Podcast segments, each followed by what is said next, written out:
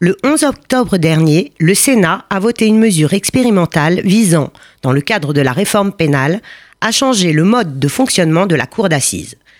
Actuellement, la Cour d'assises est composée de trois juges professionnels et d'un jury populaire composé de six citoyens tirés au sort.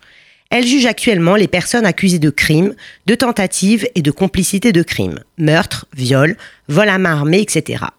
Nicole Belloubet, ministre de la Justice, entend retirer aux cours d'assises une partie de leurs affaires pour les transférer à un tribunal criminel départemental qui sera composé exclusivement de magistrats professionnels. Ce tribunal permettrait d'accélérer le jugement des affaires criminelles.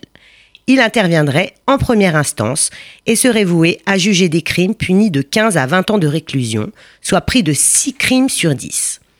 Les cours d'assises et leurs jurés continueront à juger les crimes passibles des peines les plus lourdes, tels les meurtres ou les assassinats.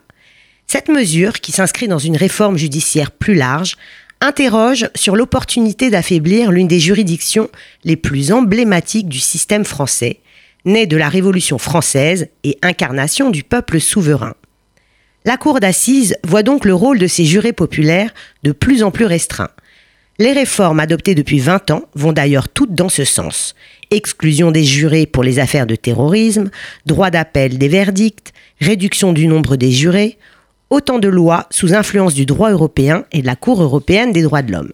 On assiste aujourd'hui à une véritable mutation historique.